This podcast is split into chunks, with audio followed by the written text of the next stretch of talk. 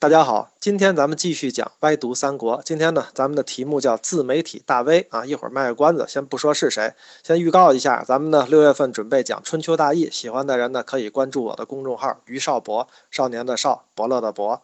好了，我们今天的自媒体大 V 登场了。那他的创业项目呢，就是一个自媒体，叫月旦平啊。我们呢说这个人的名字叫许少，少呢是这边左边一个。昭啊，右边一个立啊，这样一个字叫他字子将啊，叫徐子将。那他是东汉末年著名的人物评论家。那他评论过谁呢？那他评论过谁，谁就火了。比如说呢，大家最熟悉的那句啊，“治世之能臣，乱世之奸雄”，就是许绍呢给曹操的评价。我们呢得从这个月旦评这款栏目开始介绍起啊。这个栏目呢，首先它不是官媒，对吧？那个时候东汉呢肯定有他自己的官媒啊，它属于一个自媒体。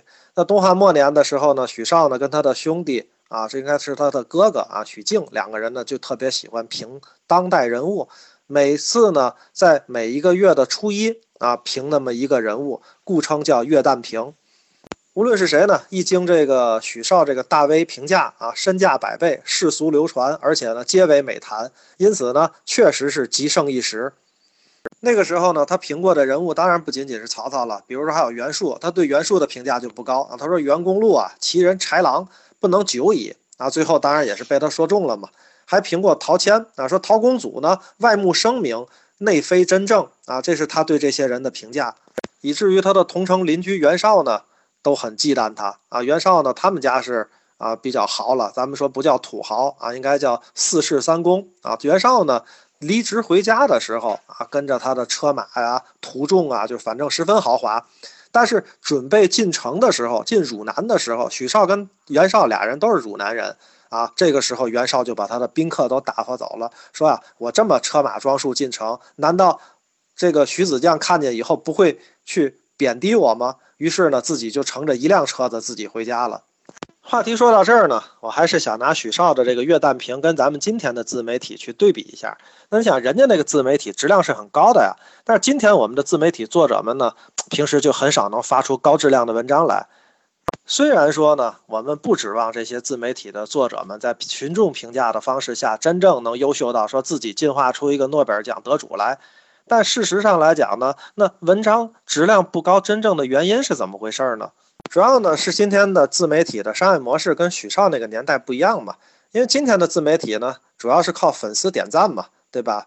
获得更多的关注啊。再包括呢，其实很像天桥卖艺的，说这帮观众们呢能够扔下来零钱打赏这些自媒体的这个博主。我们通常的概念里呢，这个卖艺的总得有点真功夫吧？没真功夫不就饿死了吗？但是实际的情况呢，我觉得恰恰相反，那些有真功夫的反而都饿死了，没真功夫的叫光说不练嘴把式，光练不说假把式，这帮人呢反而在咱们今天的自媒体圈里面呢是风生水起。为什么讲呢？你像我有时候去思考，那你从秦琼卖马到杨志卖刀，真正身怀绝艺的武术家撂在地摊那儿卖艺的时候，是无人喝彩。这个现象呢不难解释，你在粉丝们和群众们的评价制度下呢，任你有通天的实战本领。说白了呢，那么如果你得不到这个观众啊审美框架当中的那个好评，那其实呢，那你再练上三天三夜肯定也是不行的。所以呢，今天说点题外话。有人曾经问我，你这算是一个自媒体吗？我说我这真不是自媒体，我就是看完了书以后，乐意跟别人分享分享。我觉得真正的在做自媒体的时候呢，内容有没有价值，真的不是很重要啊。重要的是内容的范畴和它调性是不是能在观众的兴趣导向范围里面，让观众们去喝彩。啊，那其实呢，做自媒体的人就有四个功课啊，就像我们厨子有四门功课叫煎炒烹炸啊，说相声有四门功课叫说学逗唱，自媒体呢，我觉得也有四门功课，我给它起的名字叫做雕熬撸爆。这是哪四个字儿呢？头一个字儿是雕啊，就是我们看到那个小狗扔出一飞盘去，过去砰把这飞盘叼住的那个雕字儿。那其实呢，每一个月都有热点。作为一个自媒体人呢，往往能叼住这个热点去发一个深度的什么解析的文章啊，这是他们的第一个技能。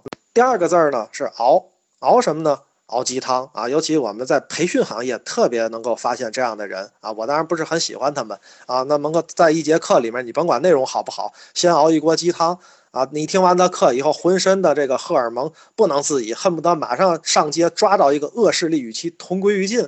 啊，这个是他们的第二招，叫熬。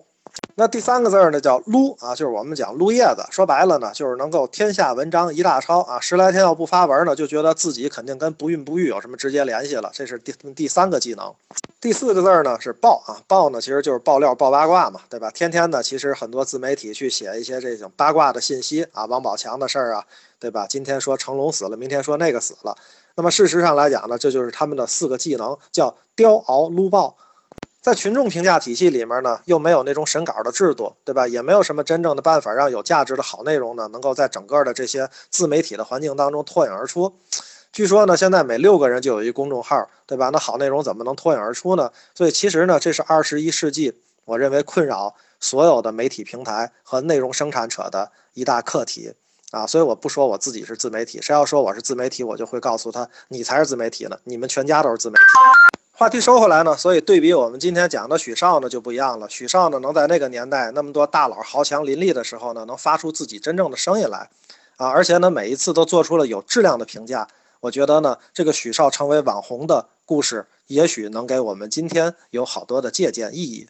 许绍呢，他给我们今天留下的最大的借鉴意义呢，第一个就是他跟别人的创业不一样啊，那些大佬们呢都是去。争夺这个地盘，而他呢，利用自己的优势，自己创了一个栏目去品评别人。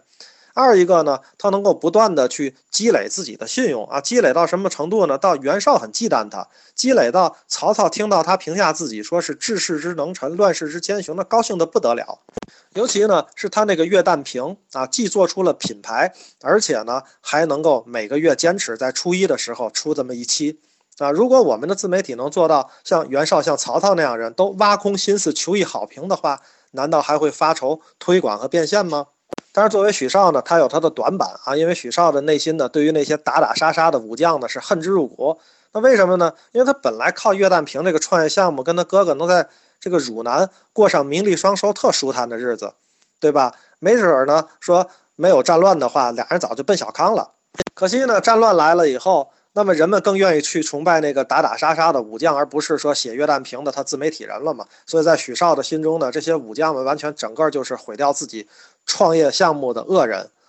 于是呢，许绍在刘瑶的地界呢，经常去打压武将嘛。那么事实上呢，他自己确实有这个自媒体的光环，刘瑶呢啊又很这个对他言听计从。啊，那么包括呢，后来太史慈去投奔刘繇的时候，也是许绍在后面给太史慈穿小鞋儿。最后呢，没有给太史慈一个特别好的官职。太史慈一看呢，那么我在这儿既然不能得到重用呢，就改投他方去了。